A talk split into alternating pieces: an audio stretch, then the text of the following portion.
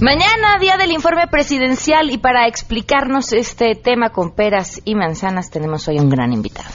En cumplimiento a lo establecido en el artículo 69 de la Constitución Política de los Estados Unidos Mexicanos, el día de ayer envié al Congreso de la Unión el informe escrito sobre el estado que guarda la Administración Pública Federal.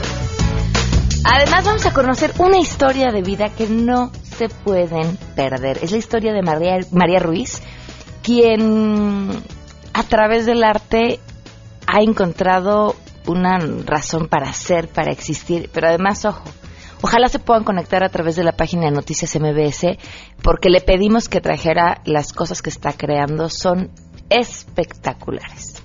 Soy una chava alegre, preocupada por los demás, activa, que me gusta ser amigo. Y así arrancamos este miércoles a todo terreno. MBS Radio presenta a Pamela Cerdeira en A Todo Terreno, donde la noticia eres tú.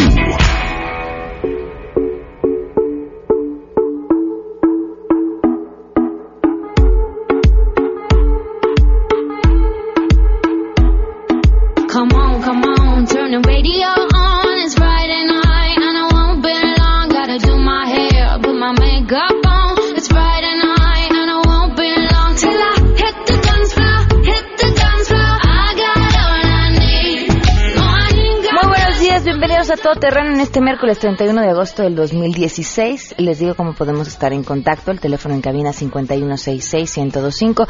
Les doy mi número de WhatsApp. Por cierto, saludos a Javier García, a Eric Karim, a Gerardo, Mario Isaac, a María Eugenia también, a Ernesto Avilés, a Alejandro García, a todos los que nos han escrito. Muchísimas gracias. No lo había contestado porque lo traía sin pila. Pero ahora ya estoy aquí al tiro leyendo todos sus mensajes.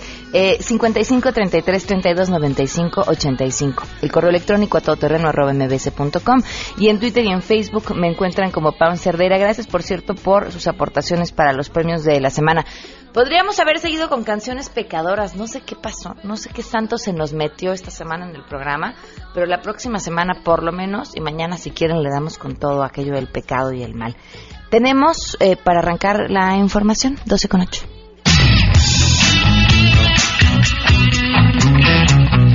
¿Qué tal Pamela? Gracias. Fíjate que aquí en Los Pinos todo está listo para la realización de la reunión privada entre el presidente Enrique Peña Nieto y Donald Trump, quien como se sabe ha propuesto que México pague por un muro fronterizo con Estados Unidos para evitar que los migrantes mexicanos no vayan a cometer delitos. De acuerdo con la oficina en nuestro país del Partido Republicano, esa reunión comenzará a las 2.30, 3 de la tarde, durará 60 minutos y se hablarán de temas como la relación bilateral, asuntos migratorios y comercio. Este instituto político norteamericano aseguró que su candidato a la Casa Blanca tendrá un mensaje para construir a partir de ahora una relación bilateral sana, favorable, considerando los intereses de seguridad de ambas naciones. Dijo textual que este es un momento importante en la construcción de una relación futura abierta al diálogo y la comunicación entre vecinos, ya que México es muy importante para los Estados Unidos de América. Por su parte, la presidencia de la República de México no ha emitido información oficial sobre esta importante reunión que está causando varias manifestaciones en contra de Donald Trump en los alrededores de aquí de la Casa Presidencial. Lo que sí ha ocurrido son varios mensajes por las redes sociales.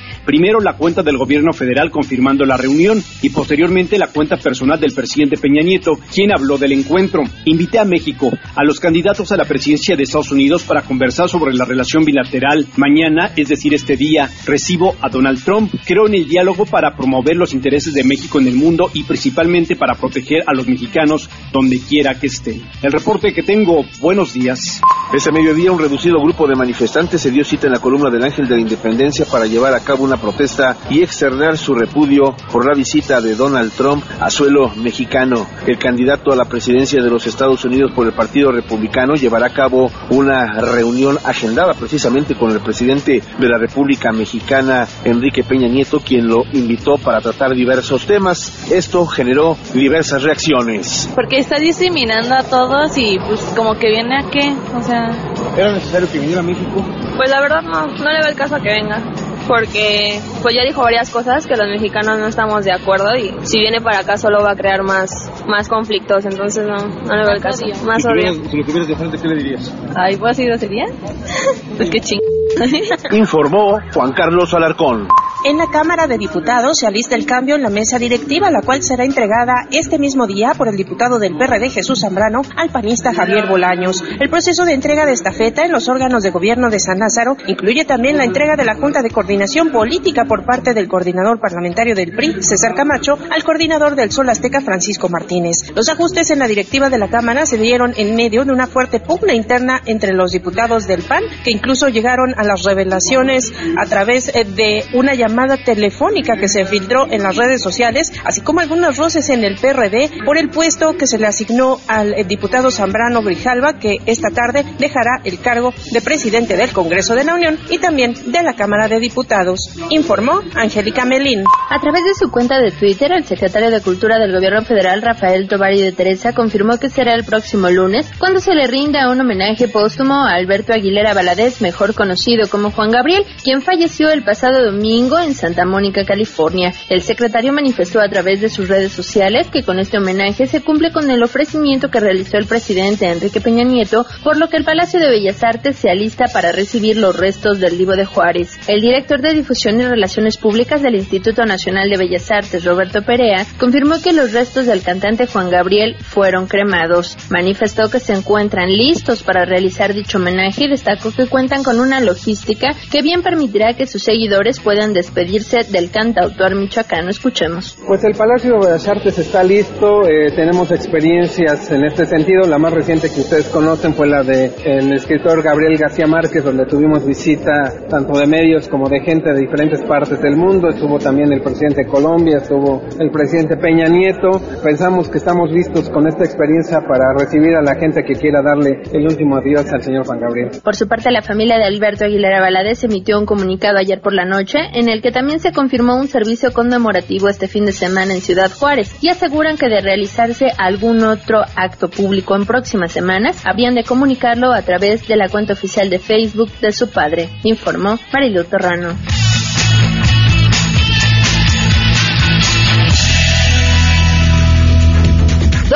Con 13 minutos antes de que nos vayamos con las buenas noticias y todas esas cosas. Quiero mandarle un saludo a Daniel Meléndez, dice por aquí que te escucha, aunque lo regañe su jefe. Daniel, pues por eso te queremos muchísimo. Muchas gracias por escucharnos. Aarón también. Ahora sí, las buenas noticias.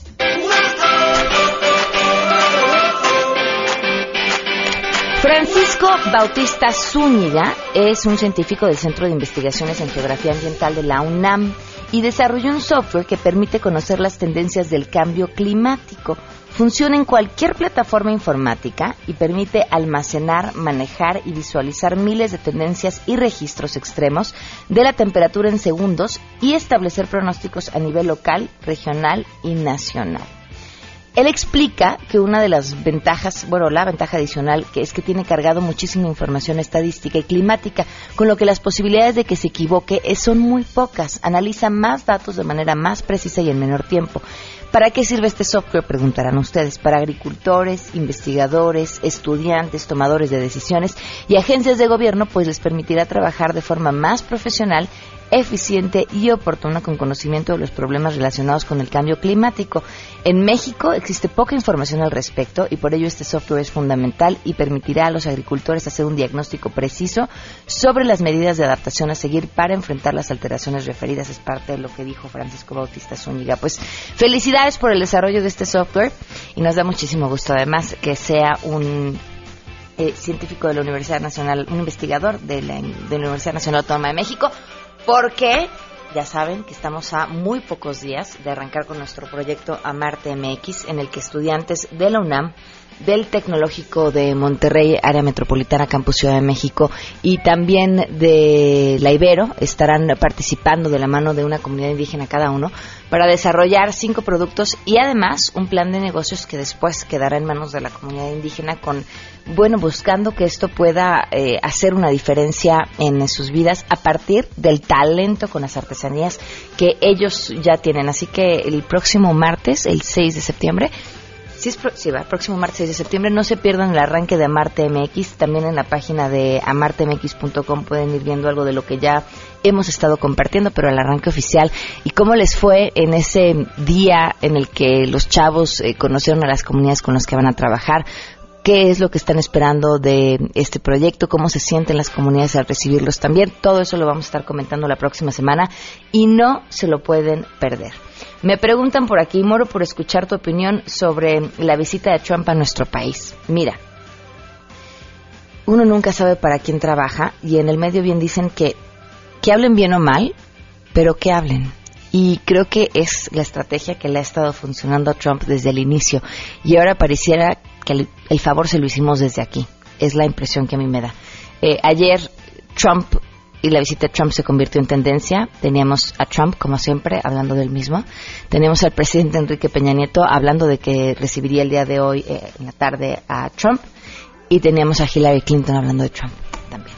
Eh, hoy por la mañana, este tweet de Hillary Clinton que, rescato, que me parece ejemplifica muy bien eh, el malestar o la incomodidad que, que causa esta visita, independientemente de que el diálogo es importante, de que eh, pues cualquiera, bueno, que además la invitación es para los dos candidatos a la presidencia de Estados Unidos, pero esto que publica Hillary hace cinco horas en Twitter me parece clave. Dice, una gran y hermosa lista de literalmente cada tweet que Donald Trump ha enviado sobre México en los últimos dos años. Entonces les dan clic a esa liga y pueden encontrar lo que durante los últimos dos años Trump ha dicho sobre nuestro país y como todos ustedes lo saben, no hay nada bueno. 12 con 17, damos una pausa. Más adelante en A Todo Terreno.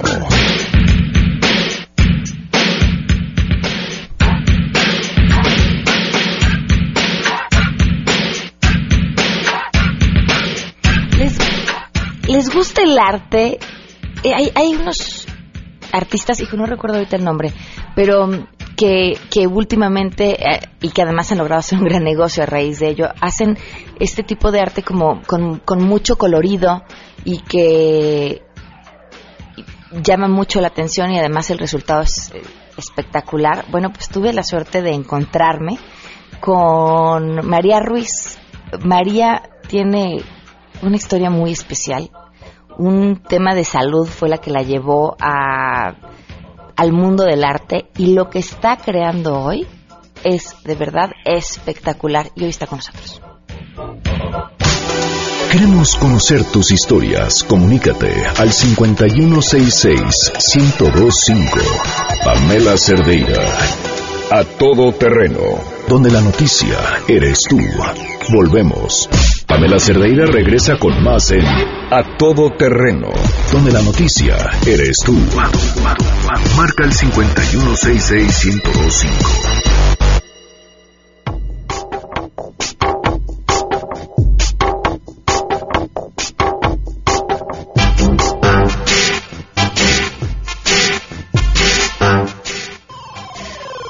La explicación precisa y concisa, con peras y manzanas, a todo terreno.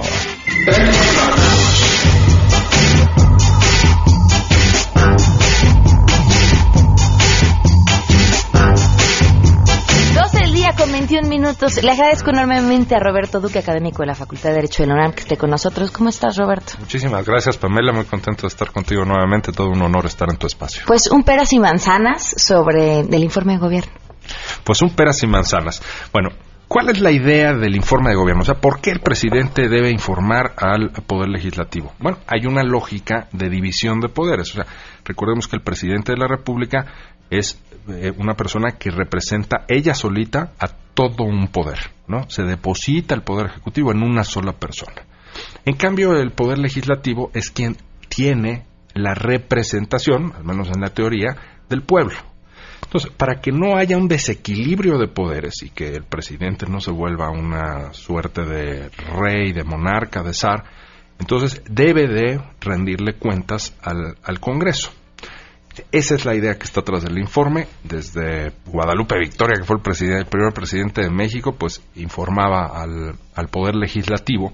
Pero esto ha venido cambiando y tiene algunos rasgos eh, pues interesantes en el caso de México, porque pues ya sabemos que en la época del partido hegemónico sea, cuando el partido del presidente era el que tenía pues una prácticamente unanimidad en el Congreso, pues esos informes no eran informes, era el día del presidente, era como para ir a adorar a un ídolo, eh, eran aplausos interminables y demás. Y así, eh, bueno, había un legislador que respondía al informe, ¿no es cierto? Pero era también del mismo partido, entonces era un monólogo en realidad. Y de lo que se trata es no- de que no sea un monólogo, de que sea una conversación entre poderes, entre poder ejecutivo y poder legislativo, ¿correcto? Entonces, eh, llegó un momento en donde empieza la pluralidad democrática en México y empezamos a experimentar eh, cambios eh, muy visibles porque en 1988 un grupo de legisladores de oposición al PRI eh, interpelan al presidente, cosa que era antes impensable. ¿no? Y desde entonces dejó de ser el Día del Presidente y se empezó a convertir un poco también en el Día de la Oposición, porque la oposición aprovechaba en cadena nacional ese espacio para, digamos, mostrar con la mayor eh, contundencia eh, y estridencia posible su eh, descontento. Y vimos, pues, eh, episodios que llegaban a rayar incluso en lo circense, ¿no? Parece un circo. Pues vimos, por ejemplo, a un legislador interpelando al presidente con una máscara de cerdo en, alguna, en algún momento. Luego a Vicente Fox, cuando era diputado, eh, contra Salinas de Gortari, con unas orejas de, de burro, unas boletas que asimilaban orejas de burro, así es como se plantó en el Congreso, y en fin, eh, una serie de episodios que desencadenaron en algo que pienso yo no fue correcto, que es que en 2008, tras una serie de episodios pues complicados que ni siquiera dejaban a veces pronunciar el, el informe a un presidente, se cambió la constitución y entonces cambió el artículo 69 y dejó de tener el presidente por primera vez en la historia eh, la obligación de asistir. Y entonces ahora eh, nunca hubo realmente un verdadero diálogo, nunca hubo un formato que permitiera que, que, se diera esta eh, eh, conversación o intercambio de, de ideas y ahora ya ni siquiera tiene que acudir el presidente de la República, puede eh, mandar por escrito con alguien el, el informe y eh, esto eh, fue un cambio en, en 2008 que derivó en buena medida también de que Felipe Calderón cuando tomó protesta, que no era un informe pero era similar digamos, tiene que ir a tomar protesta compareciendo en el Congreso y lo- no lo dejaban tomar protesta, ¿no? Tuvo que tomar protesta a codazos, Pamela, literalmente Sí, a recuerdo, codazos. la escena era terrible. Terrible. Entonces ahora tenemos un esquema en el que ni siquiera está obligado el presidente y eh, hace un evento privado, pues una fiesta privada, podríamos decir, con un eh, público favorable en su propio territorio, ¿no? en un recinto que, que selecciona el propio presidente. Entonces eh, estamos en ese sentido, pues peor que nunca, porque eh, no hay diálogo alguno entre poderes. En los sistemas parlamentarios se tiene un diálogo muy nutritivo entre, ah, entre un jefe de gobierno e incluso con su oposición, porque hay formatos inteligentes en los que además se cumplen las reglas.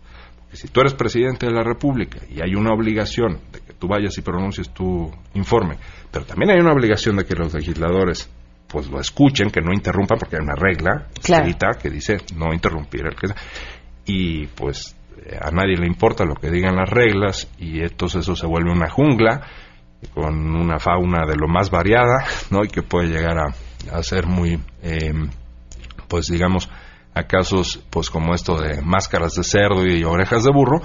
Y entonces eh, hemos llegado a, a este a este formato en donde pues eh, será el secretario de gobernación el emisario, digamos, el mensajero del presidente de la República para ir a dar un documento y vamos. Se acabó.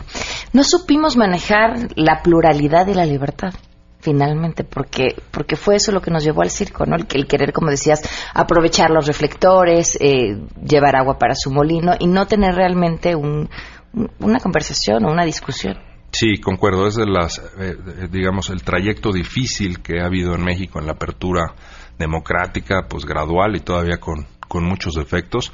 Pero bueno, nos hemos abierto a, ese pluralismo en el que pues ya nadie sabe quién va a ganar la próxima elección, en donde no se sabe si quien va a ganar la elección presidencial va a tener una mayoría en el Congreso de sus propios correligionarios o de su propio partido. y claro, eh, costó, costó mucho trabajo, pero creo que eh, tenemos que buscar pues, para la salud del país y de sus instituciones un esquema más inteligente para que sea real este intercambio entre eh, pues dos poderes tan tan relevantes como el ejecutivo y el legislativo, ¿no? ¿Y ves posibilidades de que eso suceda? Lo veo muy difícil. Lo veo muy Yo quería improbable. ser optimista. Hay quien decía, están banalizando el tema del informe y, alguien respondió, no, lo están bananalizando, o sea, de que ya a veces hemos visto cosas propias de una, de una república bananera, ¿no? Y sí, eh, es parte, en efecto, pues de la algidez que caracteriza la política y el enfrentamiento pues, de distintos partidos políticos, de distintas fuerzas partidistas, pero también hay que decirlo, pues ha habido poca civilidad de los actores para procurar que cumpla con su objetivo un, un informe, ¿no? Debería de ser algo que, que nos haga saber a, eh, a lo- las mexicanas, a los mexicanos, pues qué rayos es lo que está pasando, qué se está planeando, cuáles son las objeciones, cuáles son las réplicas, porque cada vez nuestra política, Pamela, como, como lo dices con, con todo acierto, o sea, eh, ha costado mucho trabajo esta pluralidad política y cada vez tenemos una política, consideras conmigo, más basada en el eslogan, en el, el discurso prediseñado, a lo mejor en la cancioncita pegajosa de un spot de un partido político y tenemos cada vez menos contenido, cada vez se privilegia menos el debate, cada vez se privilegia menos la- eh, una explicación seria de fondo, de contenido, y tenemos pues que la eh, oferta política es como si fueran productos comerciales, como si fueran una lata de mayonesa que un experto en marketing te la quiere vender muy bien. Lo vimos las últimas elecciones. Lo que no hubo fueron propuestas. Nadie, una sola propuesta no existió. Nadie, eh, y es increíble porque fueron decenas de millones de spots de televisión. Es muy difícil que alguien de nosotros, en todos esos spots, eh, recordemos alguna idea, algún plan. eh, no, más bien, eh, digamos, no ha sido capaz de comunicar eh, este modelo de, de radio y televisión, de comunicación política que existe desde la reforma 2007-2008.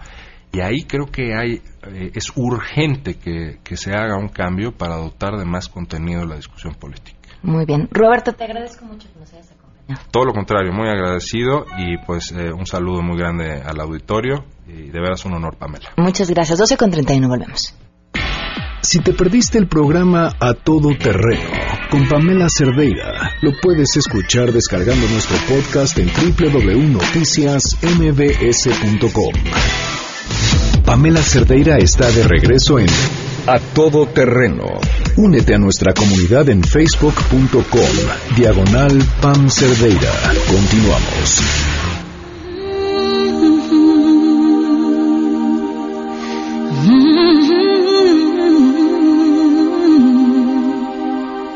I get wings to fly. Oh, I'm alive. Son las 12 del día con 37 minutos. Continuamos a todo terreno. Nos acompañan María Ruiz y su mamá, Tere Miguel. Bienvenidas. Gracias por estar con nosotros. María, ¿cómo estás? Bien. ¿Cuántos años tienes, María? Yo tengo 23 años. Y cuéntame desde qué momento de tu vida pintas. Pues mira, lo que pasa es que yo, cuando nací, nací con muchísimos problemas de salud. Entonces, pues en los hospitales, para no aburrirme, a mi mamá se le ocurrió, ¿por qué no?, darme hojas y crayolas, colores, todo eso. Y pues desde ahí empecé a pintar. ¿Qué edad tenías? Pues como tres años. ¿Cuáles fueron esos problemas de salud, María? Pues, este, que si de los riñones, que si de ureteros, que si del diafragma. O sea, diferentes problemas. La verdad, no, o sea, no tengo mucho memoria de eso porque pues era tan chiquita que... ¿Y en qué momento se convierte de la niña que está entretenida en el hospital con las crayolas a la mujer que está haciendo unas obras de arte impresionantes? Pues la verdad no sé, o sea, como que ya, o sea, o sea, de- de- de- de- después de pasar de las crayolas, este ya como que lo, lo- lo pasé a mi, a- mi casa, empecé con colores, este me di cuenta pues que me gustaba mucho dibujar después ya con la tecnología salió el, el iPad y descubrí en el iPad un programa que se llama Paint Gallery. Ajá. Que ese programa, lo padre es que, mira, yo tengo problemas de movilidad. Entonces, ok, sí está padre dibujar con colores y todo, pero está más, es- está más difícil. Yo pues tengo parálisis cerebral. Entonces, en hacer un dibujo me tardaba un día entero. Ujú. Y no es que más. Entonces en el iPad es más fácil porque el iPad lo que pasa es que puedo agrandar el dibujo a como yo quiera. Este puedo rellenarlo rellenar las cosas más fácil. Este Y luego transforman estos dibujos que haces a través del iPad en estas obras que estamos viendo aquí en la mesa. sí, ¿Cómo lo hacen? pues mira, ahí mi mamá me apoya mucho.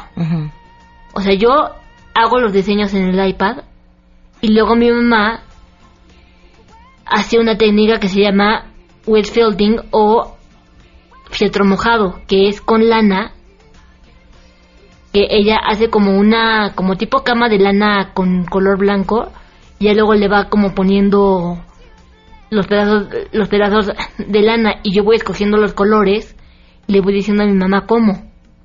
Ahora cuéntame, María, parte de la razón de ser de tu arte, de los colores que utilizas, de cómo los mezclas, tiene que ver con el mismo tema que tienes con la visión. ¿Es por esto que escoges este tipo de colores? Mm, sí, porque yo pues como te digo, como no veo bien, me gustan los colores vivos. O sea, si me pones una cosa muy de gris con negro y colores así medio apagados, lo que me pasa es que no distingo. Entonces tienen que ser colores como muy brillantes. ¿Qué quieres transmitir con cada cosa que dibujas? Pues nada en especial, o sea, como que yo nada más dibujo así por gusto. ¿Qué sientes cuando estás dibujando? Pues me siento feliz. ¿Qué más quieres hacer? Pues ¿qué más quiero hacer? Mira, ahorita estoy trabajando en una fundación. No sé si puedo decir el nombre. Sí, claro. En la fundación Domus, que es para personas con autismo. Ujú. soy directora. Bueno, estamos empezando más bien un proyecto con una biblioteca que se llama IBI, que es una biblioteca incluyente. Y estamos llevando, bueno, más bien IBI donó libros a instituciones así como casas hogar, este, escuelas de gobierno y todo ese tipo de cosas. Y una de esas fue Domus. Y para esto, pues yo estoy llevando eso. Y también, pues como, como en Domus saben que yo soy voluntaria en la Casa Hogar de las Madres de la Caridad, que pues son niños con discapacidad severa, se les ocurrió que yo podría también llevar eso ahí con las Madres de la Caridad. Pues ahorita estoy con eso. ¿Cómo es el voluntariado que haces con ellas? Pues mira, lo que yo, yo hago es, realmente no puedo estarlos cambiando, bañando y todo ese tipo de cosas, porque son cosas, quieras que no, físicas, que yo realmente no puedo hacer, pero lo que hago yo es platicar con ellos, jugar con ellos, les cuento cuentos, me pongo mucho a dibujar con ellos también, este diferentes cosas, porque aparte me, me encantan los niños. ¿Qué sientes cuando ayudas? Padrísimo, porque algo que yo siempre he dicho, a todas las personas con discapacidad siempre nos quieren ayudar. Y eso está muy bien, o sea, hay varias fundaciones, ahorita no quiero mencionar nombres, pero hay varias fundaciones que ayudan a las personas con discapacidad. Eso está padrísimo. Pero nunca la gente le va a pedir ayuda a una persona en silla de ruedas o a una persona con síndrome de Down. Y eso es lo que yo quiero cambiar. O sea, que además de que los- nos ayuden, que también nosotros podamos sentirnos útiles. Quiero aprovechar que está aquí Tere, la mamá de María, para preguntarle cómo, cómo haces un ser humano así de extraordinario. Pues, ¿qué quieres que te diga? hasta me voy a poner a llorar de lo que estoy diciendo. Pues mira,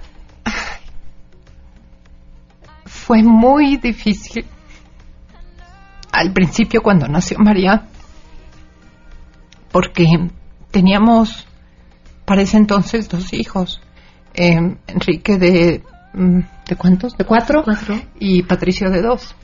Entonces, pues cuando nació María, nació con muchísimos problemas de salud, lleva como más de 20 operaciones.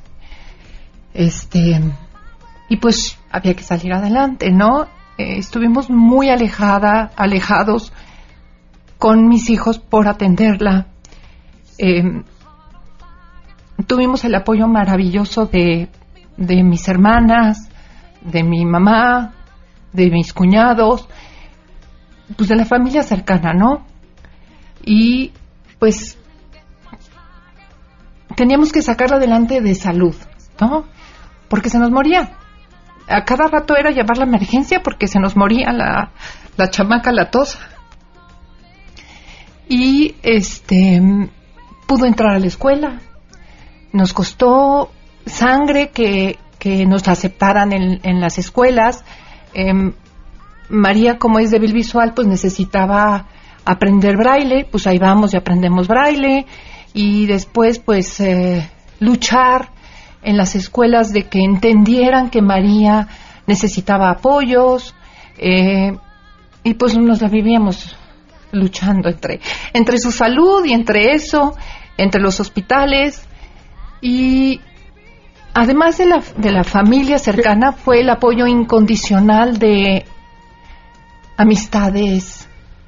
Fuimos encontrando en el camino asociaciones maravillosas, que luego eso es, eso es impresionante, ¿no? Que te dicen, es que en México no hay. Claro que hay. Hay asociaciones como Incluyeme, hay asociaciones como Domus, hay asociaciones maravillosas que están para ayudar a los demás. Em, María ha sido un parteaguas, no nada más en nuestra familia, sino en la sociedad.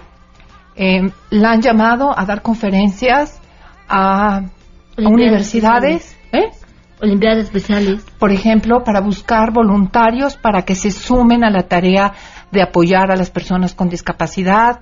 Va a una asociación que se llama Unidos, en donde ella se dedica a entrenar a los voluntarios de cómo manejarlos, cómo subir las escaleras con una persona con discapacidad, cómo se tienen que dirigir.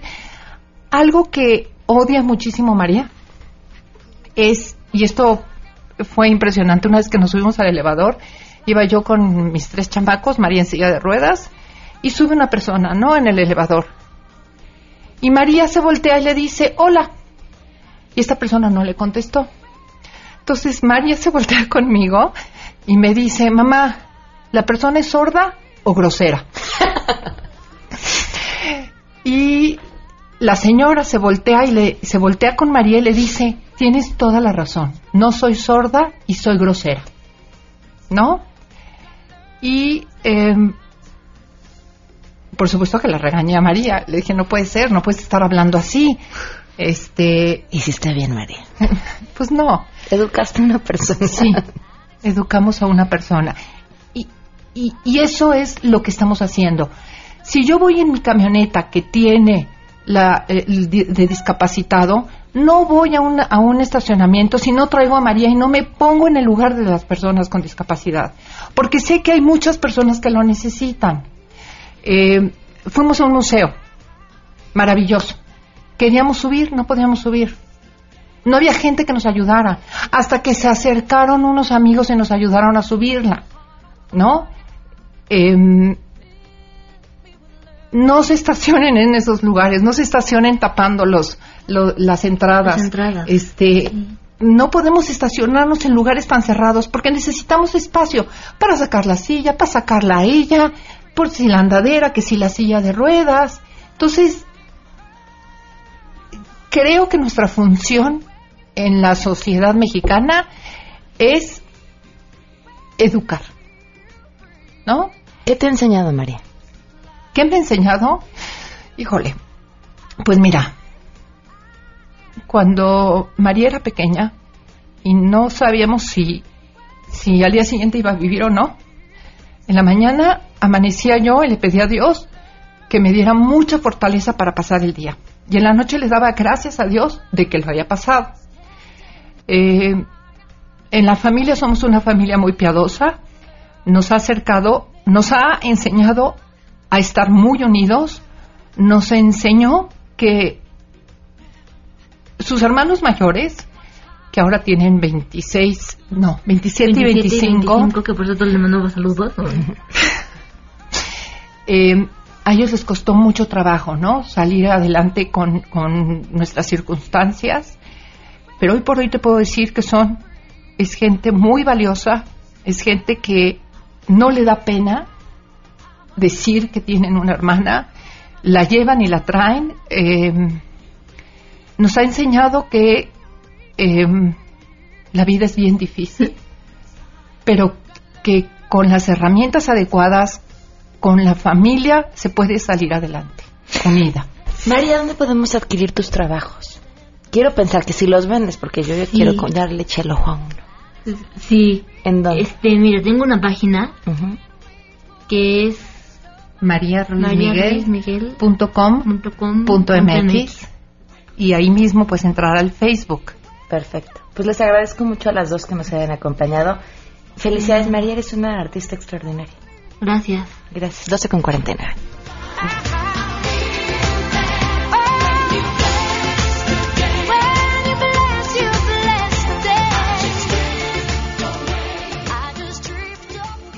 Pamela Cerdeira es a todo terreno. Síguenos en Twitter, arroba Pam Cerdeira.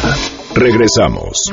Estamos de regreso. Síguenos en Twitter, arroba Pam Cerdeira, todo terreno, donde la noticia eres tú. Continuamos. Porque hay nueve maneras de ver el mundo. Llegó la hora de conocerte con el Enneagrama. A todo terreno.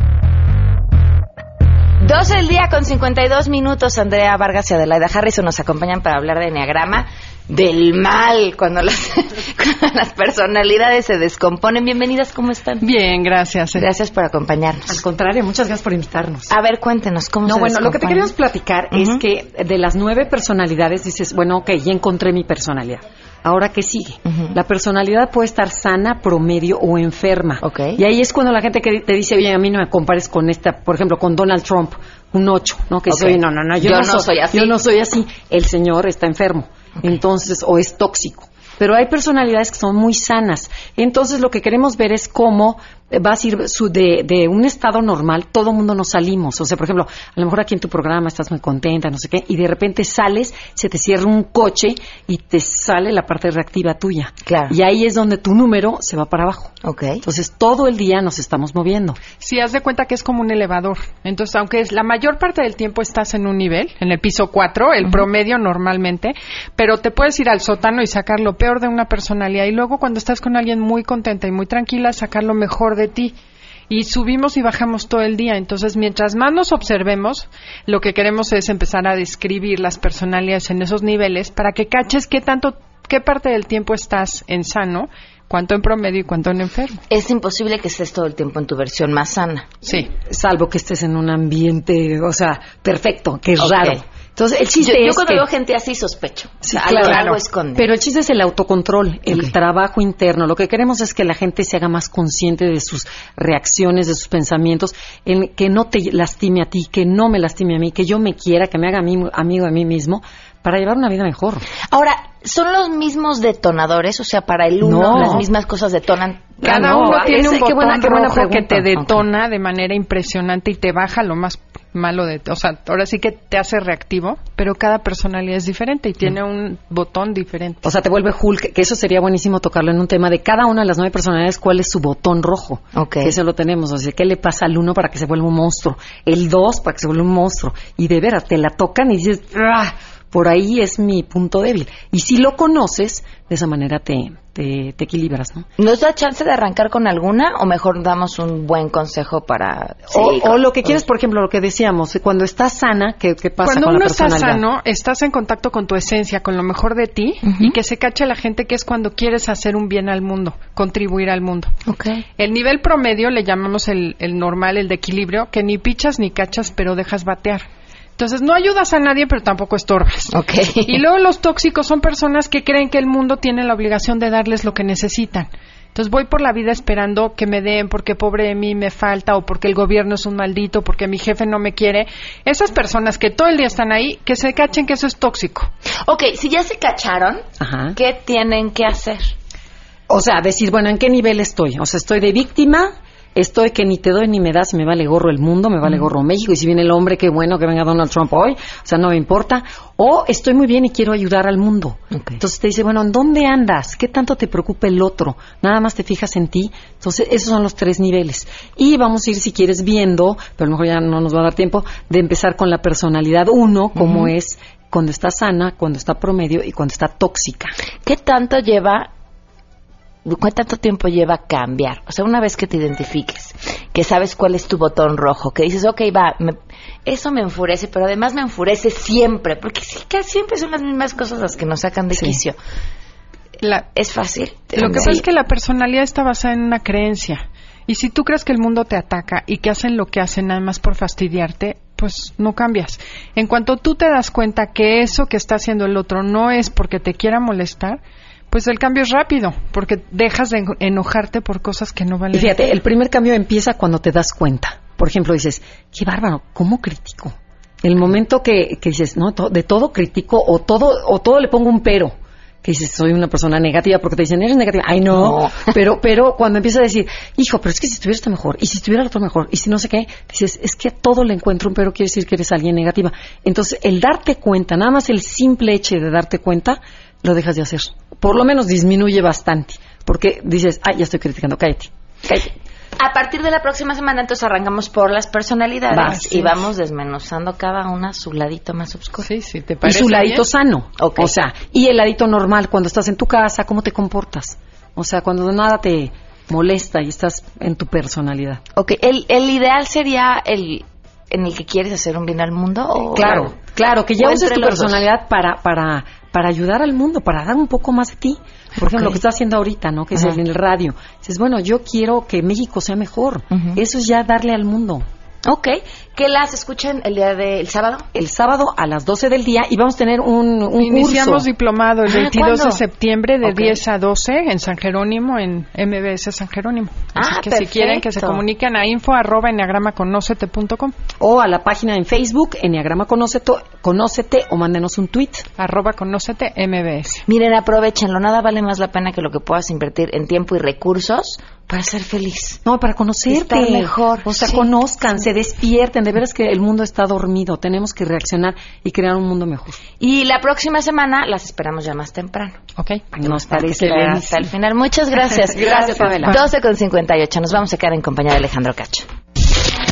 MBS Radio presentó a Pamela Cerdeira en A Todo Terreno. Te esperamos en la siguiente emisión, A Todo Terreno, donde la noticia eres tú. MBS Radio, en entretenimiento, estamos contigo.